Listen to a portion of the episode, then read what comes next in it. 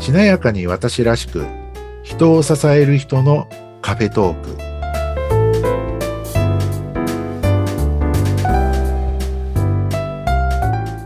こんにちは西川学ですこんにちは、内谷沢子です。今回もよろしくお願いしますよろしくお願いします。さて、西川さん、今日はどんなお話でしょうかえー自分の望みを明確にするというテーマでお話ししてみようと思いますお自分の望みを明確にする。はいあどんなお話でしょうかよろしくお願いします。よろしくお願いします、はい。まあ、内谷さんもご自分のこう願い事やはい。目標うんあるいはこうなりたいって望んでいることってあると思うんですね。はい。あの、まあ、僕もありますし、はい皆さんこういろいろこう持ってらっしゃると思うんですけども、うんでも意外にこうできてない、あるいはこう難しいのが、その望みってどこまで明確ですかああ、確かに、ぼんやりそう思ってることが多いかな。そうなんですよね。はいその意外にこう難しいのが、その望みを明確にすること、明確に持つっていうことなんですよね。はい。はい。なので、あの、もし実現したいことがあるんだったら、うんまず最初に自分の望みを明確にするっていうことって、うんとても大切だなと思うんですよね。はい。あの、コーチングのコーチの方なんかは、えーよく支援をされているのが、そういうところなんじゃないかなって思うんですけども、はい。望みを明確にするっていうことですよね。うんで、あの、この時にこう、重要なのは、あの、手段。手段手は段うんゴールにはならないですよ、ということなんですよね。手段はゴールにならない。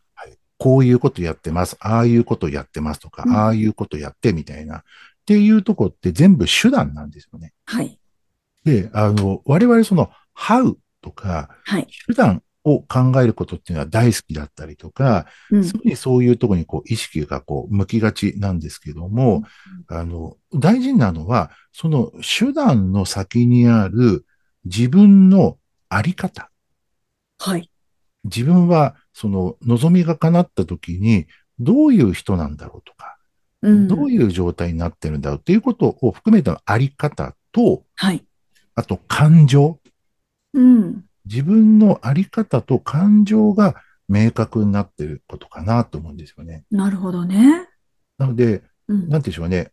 自分、私たちってこう、なんか自分のその望んでいることを考えるときに、手段に意識を向けがちなんですが、はい手。段ではなく、どっちかっていうと、自分が、その、望みを叶えた時の、具体的な自分のあり方。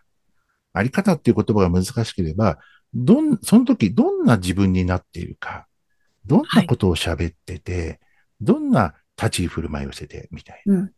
で、えーどんな感情を感じているか。ほう。そこにこう焦点を当てることがすごく大事で、あの、その時のポイントを一つだけ言うと、はい。こうまあこれ自分に問いかける問いみたいなものでもあるんですけどね。はい。あの、望みが叶った私は、その時、どんな人たちに囲まれていて、うん。どんな感情を感じているだろはい。う。をこれを明確にすること。結構、細かいところですね。そうですね。はい。えーまあ僕はこう一つにしちゃってますけど、二つに分けてもよくて、望みが叶った私はその時、どんな人たちに囲まれているだろうんう。。で、その人たちに何て言われているだろうみたいへな。え。で、もう一つはどんな感情を感じているだろはい。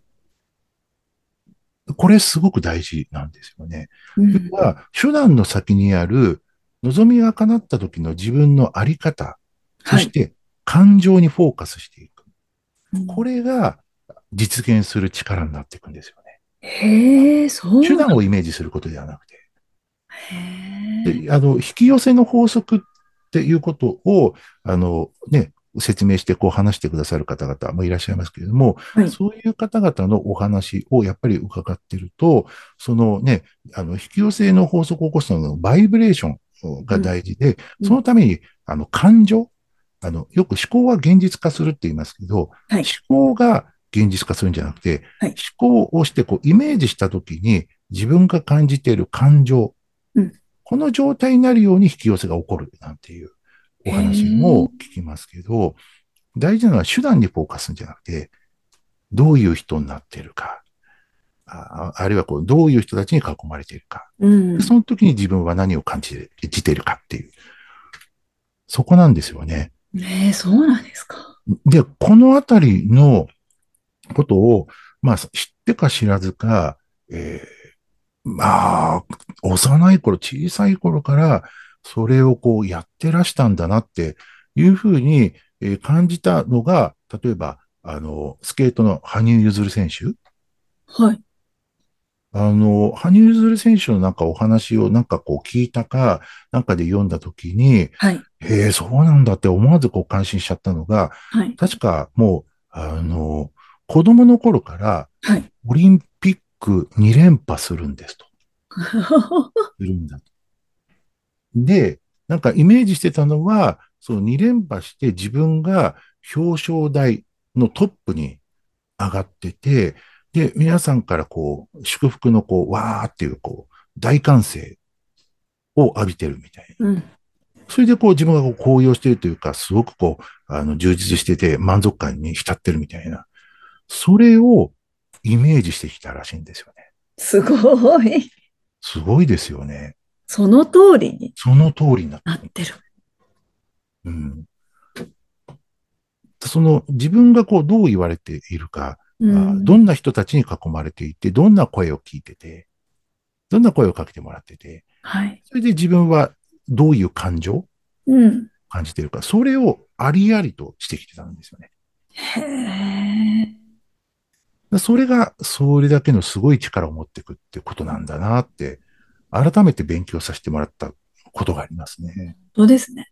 うん。だこれ、あの、コーチングなんかでは、はい。あの、そういう手法を取り入れられているコーチの方々もいらっしゃると思うんですけうど、んうん。はい、例えばね、あの、こう自分の望みが叶った時に、あの、例えばじゃあ、内谷さんに、周りの人たちは何て言ってくれてますかとか、はい内谷さんに何て言って感謝してくれてますかうん。とかね、はい、その時に内谷さんどんなことを感じてますかみたいなうんそれをこうその場でこうコーチングしながらイメージしてってもらうみたいへーな。それはやっぱり意味があるんですよね。なるほどね。はい。なので、その自分の望みを明確にする。はい。それは手段を明確にするんじゃなくて、うん。叶った時の、実現した時の自分のあり方とうん感情。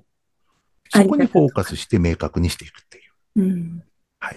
そんなところも一つポイントになるかなと思って今日ご紹介でございました。わかりました。自分の望みを明確にする。ちょっと今まで結構、いろいろ私、あの、ノートとかに書き出してるんですけど、はい。望みをね、うんうんうんうん自分。のね、はい。ちょっとぼんやりしすぎてたなって、は、はい思ったので、明確化したいと思います。いいですね。その書き出してみるのすごくいいと思うので。あ、いいですかね、書き出して、じゃあそれを実現したとこをイメージして、で、自分は何を感じているか。そうですね。そこまでやってなかった。書き出して終わっていた。あそこまで、なんか行くといいですよね。そうですねうん。ちょっとで明確楽しいと思いますそれこう確かにそう、ワクワクしますよね。うんだって、望みが叶うってことを、ね、あの頭の中で明確化していくんですもんね。はい。あーじゃあやってみます。そのワクワクした気持ちがまたいいですよね。大事だと思います。はい。やってみてください。